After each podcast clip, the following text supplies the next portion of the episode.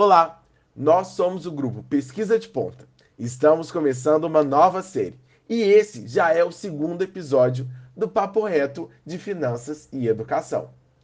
Nesse episódio, o professor Marco Aurélio Kissema Júnior, professor idealizador e responsável pelo grupo Pesquisa de Ponta, vai abordar a alta do preço dos alimentos e como podemos substituir esses alimentos em alta.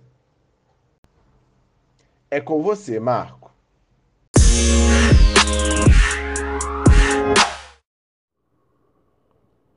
Olá pessoal, aqui é Marco Kistema do Pesquisa de Ponta UFJF.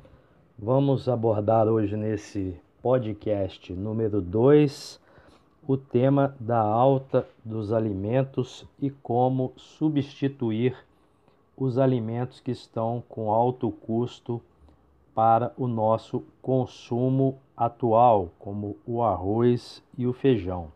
Todos sabemos que vivemos um período de pandemia do novo coronavírus e desde março o governo federal começou a dar à população o auxílio emergencial de 600 reais, podendo chegar para algumas famílias a um valor maior até R$ 1.400. Né? Contudo, esse auxílio que ainda permanece vem sendo é, negociado o seu valor de manutenção até esse período de pandemia passar, ah, não foi suficiente para boa parte dos brasileiros a ter uma qualidade de alimentação. Muitos não conseguiram o auxílio e outros que conseguiram tiveram que redimensionar os seus gastos porque muitos perderam emprego e renda. Né? E a partir de agosto, o brasileiro sofreu um susto né, ao frequentar uh, a quitandinha do bairro ou os mercados.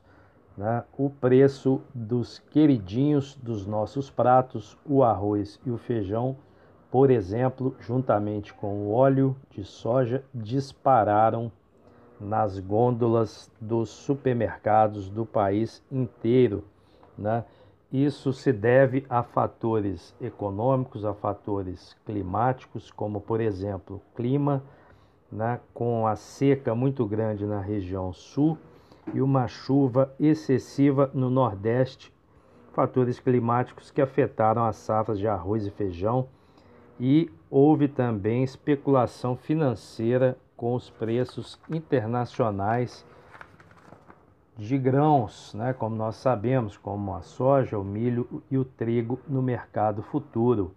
Né? Nesse sentido, muitos governos né, injetaram recursos nas suas economias para conter o coronavírus, quer dizer, é, em geral, muitos países ou grande parte dos países tiveram que abrir o bolso para a sua população, dar dinheiro, subsídios é, para a população. Claro que são valores que vêm do pagamento nosso de impostos e o governo nada mais está fazendo do que retribuindo, né, dando seu retorno num período uh, ímpar da humanidade. Né? Nesse sentido, os governos injetaram muito dinheiro nas suas economias para tentar conter a crise, né, devido ao isolamento social. Muitos, uh, muitas instituições tiveram que fechar as suas portas e isso acaba afetando o mercado futuro de commodities agrícolas nesse momento, né, o que impede a queda dos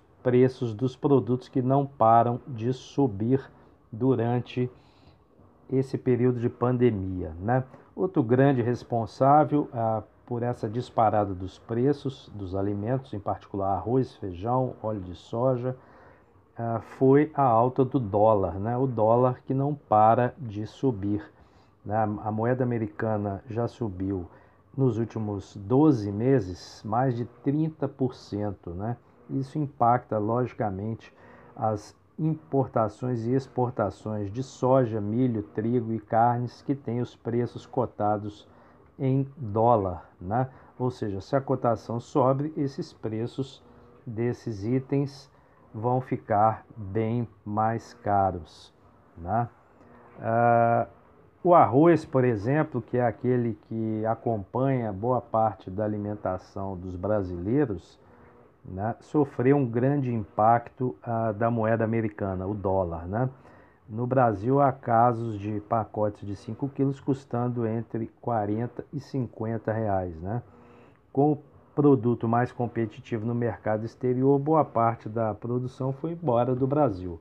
Né? Muitos países querendo uh, fazer reservas de alimentos, os países mais ricos começaram a comprar dos produtores de arroz os seus estoques, o que fez com que o produto escasseasse no Brasil e quando o produto escasseia, o preço sobe, né? Isso não tem como ser modificado, né? Nós todos sabemos que países como Estados Unidos, China, eh, começaram a comprar grandes volumes de alimento de outros países, no caso também do Brasil, e o produto foi ficando escasso aqui no tocante a arroz, feijão, e esses países citados, esses países que têm mais condição, estão fazendo o estoque, né? guardando alimentos para o futuro e para as suas populações. Né? Todos nós sabemos que o arroz não é uma commodity, né? como é, ah, por exemplo, a soja, mas é, é um grão muito valorizado hoje internacionalmente, pois tem o seu preço cotado em dólar. Né? E com a valorização da moeda, o produto vai embora do Brasil e o brasileiro começa a ter que pagar preços altíssimos nesse alimento essencial. Né? É fato que o Brasil é um dos líderes da produção de arroz no mundo né? e outros países que não têm essa produção, mas têm dinheiro para comprar, vêm até o, o Brasil e fazem negociações e levam o produto embora. Ou seja, o arroz que é feito, que é produzido no Brasil, não fica no Brasil e acabamos tendo uma situação paradoxal de ter que importar arroz, ou seja, um dos maiores produtores de arroz do mundo devido à pandemia, está tendo que vender seus estoques, a população fica sem alimentação e o que sobra aqui para consumo tem o seu preço majorado, né, aumentado. Né? A formação de estoque especulativo, que são esses estoques que os países estão fazendo, né, comprando de outros países para guardar nos seus silos, uh, faz parte desse roteiro de, de situações que ocorrem num período de muita tensão global, de incertezas, de especulações, como é o período da, da pandemia do novo coronavírus. Né? Ah, com as incertezas, os países que têm mais condição, que têm mais dinheiro, eles passam a visitar as economias de outros países, como é o caso do Brasil, e levar os seus produtos para os seus povos, para a sua população. Né?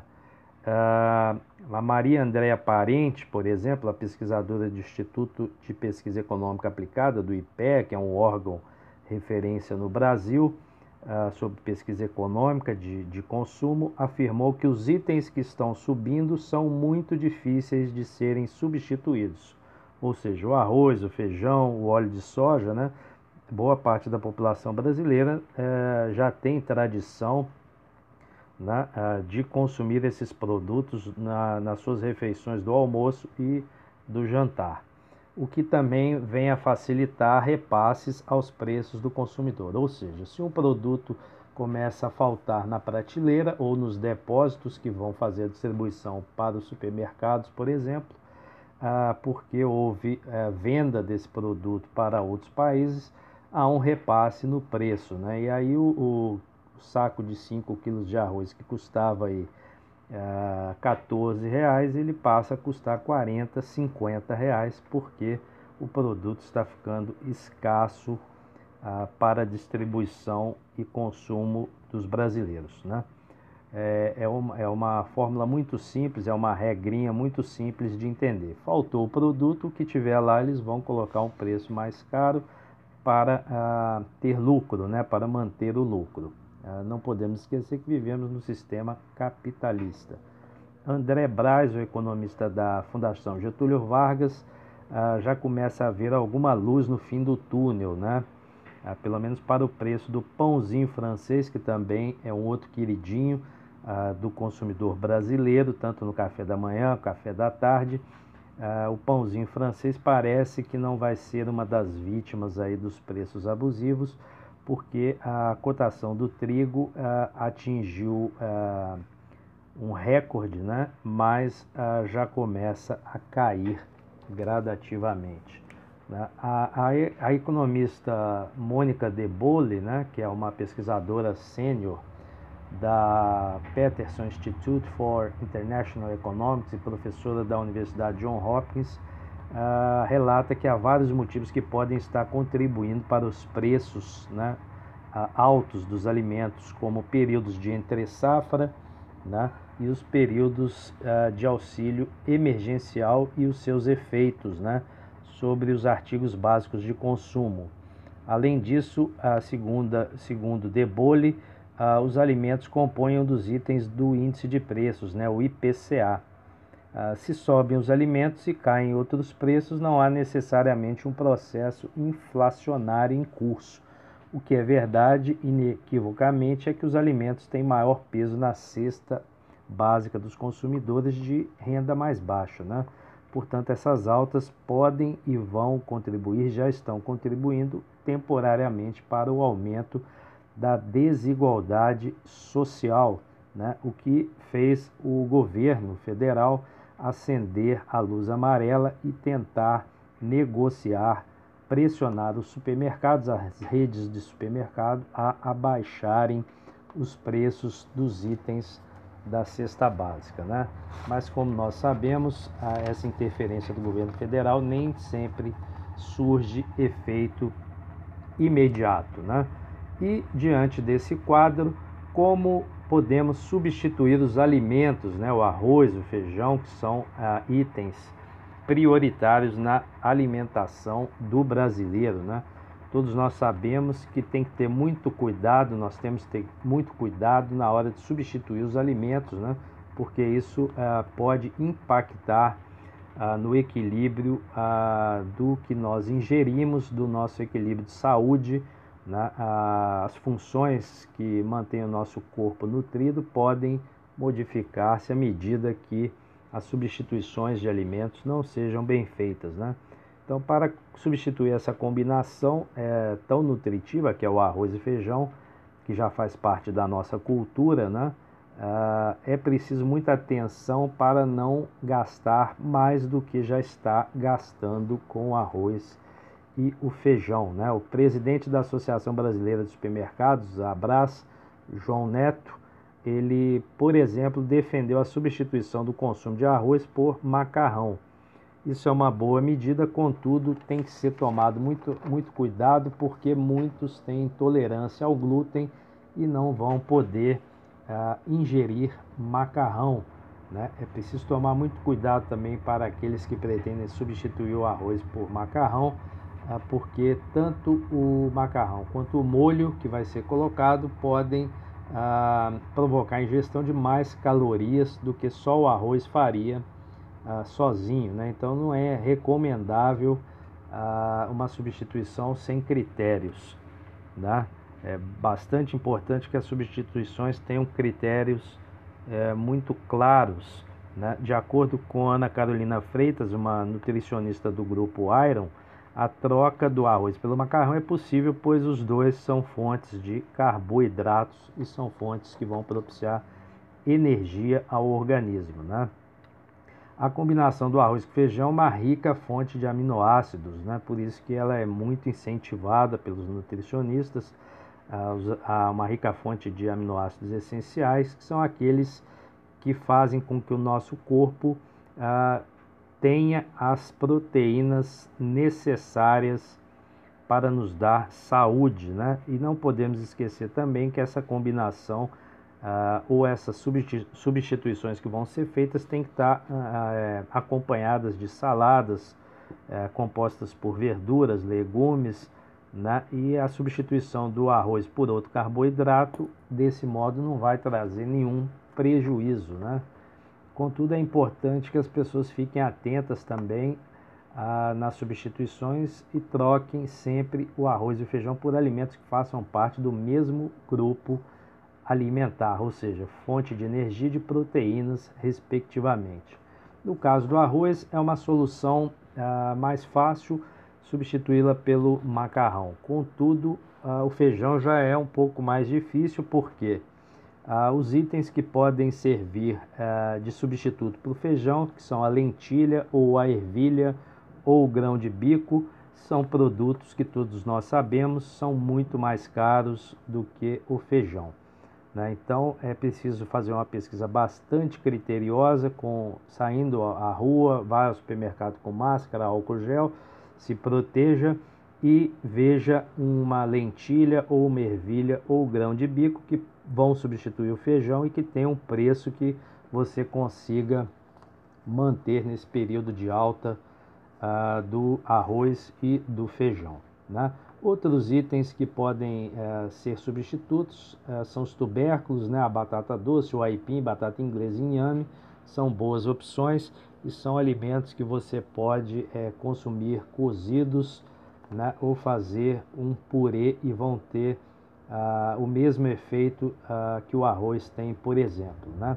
O fubá também pode ser o substituto do arroz na medida em que se faça um angu ou uma polenta, dependendo da região que a pessoa tem esse produto uh, disponível. Né? A farinha de mandioca também é um bom substituto para o arroz e fazer a farinha, no caso, sem uh, acréscimos de produtos que possam gerar um desequilíbrio, né, com muita gordura, aí, como o bacon ou a linguiça ou o paio. Né?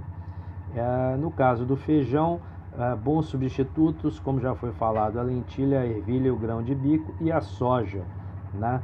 Contudo, sabendo que esses produtos vão ter que ser muito bem pesquisados, porque na atual conjuntura econômica, tudo que puder ser economizado vai ter um impacto muito favorável no final do mês. E por fim, alimentos que podem ser agregados e, e auxiliar aí no equilíbrio nutritivo, né? Que são o amendoim, as castanhas, a aveia, o brócolis, o abacate, o coco e a batata inglesa, né? Ah, os ingredientes que não combinarem com o almoço, por exemplo, você pode reservar para a sua sobremesa. E por fim, os alimentos ricos em ferro, né? Que é um dos principais nutrientes presentes no feijão, que é o ferro, ele pode também ser encontrado no ovo, né, na gema do ovo, nos vegetais verdes, nas carnes e nos peixes, sempre dando prioridade aí para ah, as carnes ah, brancas, ditas brancas, né, o, o frango e o peixe, para que você tenha aí uma dieta equilibrada. Então, esse foi o podcast que tratou das altas do arroz, feijão, né, alimentos essenciais do brasileiro os porquês desse aumento e os cuidados que você deve ter na hora de substituir os seus alimentos, no caso, principalmente o arroz e feijão, para manter as suas funções corporais e nutritivas em equilíbrio. É isso, eu sou Marco Kisteman, do Pesquisa de Ponta da Universidade Federal de Juiz de Fora. Esse é o segundo podcast que nós estamos fazendo para orientar os consumidores e propiciar mais educação financeira para a população. Um abraço e até o próximo tema.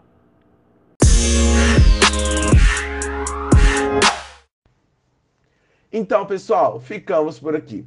Não se esqueça de nos seguir nas nossas redes sociais e no nosso canal do YouTube. Lá também tem conteúdo. Um grande abraço e até o próximo Papo Reto de Finanças e Educação.